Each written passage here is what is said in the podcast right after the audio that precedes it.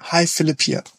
Viele, die unseren Podcast noch nicht so gut kennen, fragen mich oft, mit welchen Episoden man denn anfangen kann, um das Enneagramm ein bisschen besser zu verstehen.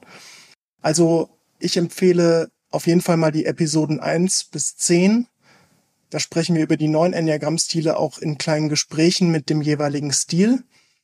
Und dann mein persönliches Highlight sind die Folgen 101 bis 109.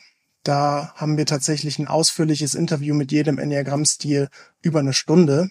Die finde ich sehr aufschlussreich. Dann gibt es in Episode 139 ein sogenanntes Enneagramm-Panel mit Enneagramm-Stil 8. Das bedeutet, drei unterschiedliche Menschen, alles Achter, sprechen über ihre Wahrnehmung auf die Welt. Und das finde ich auch immer sehr erkenntnisreich.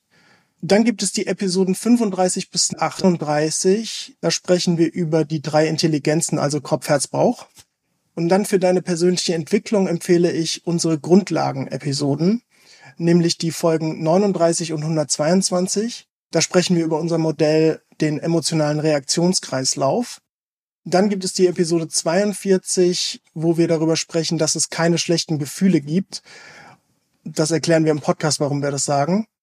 Und dann noch die Folge 117 und 138. Da geht es um Wahrnehmung und wie die funktioniert, beziehungsweise wie eine unsere Struktur, unsere Persönlichkeit eigentlich aufgebaut ist.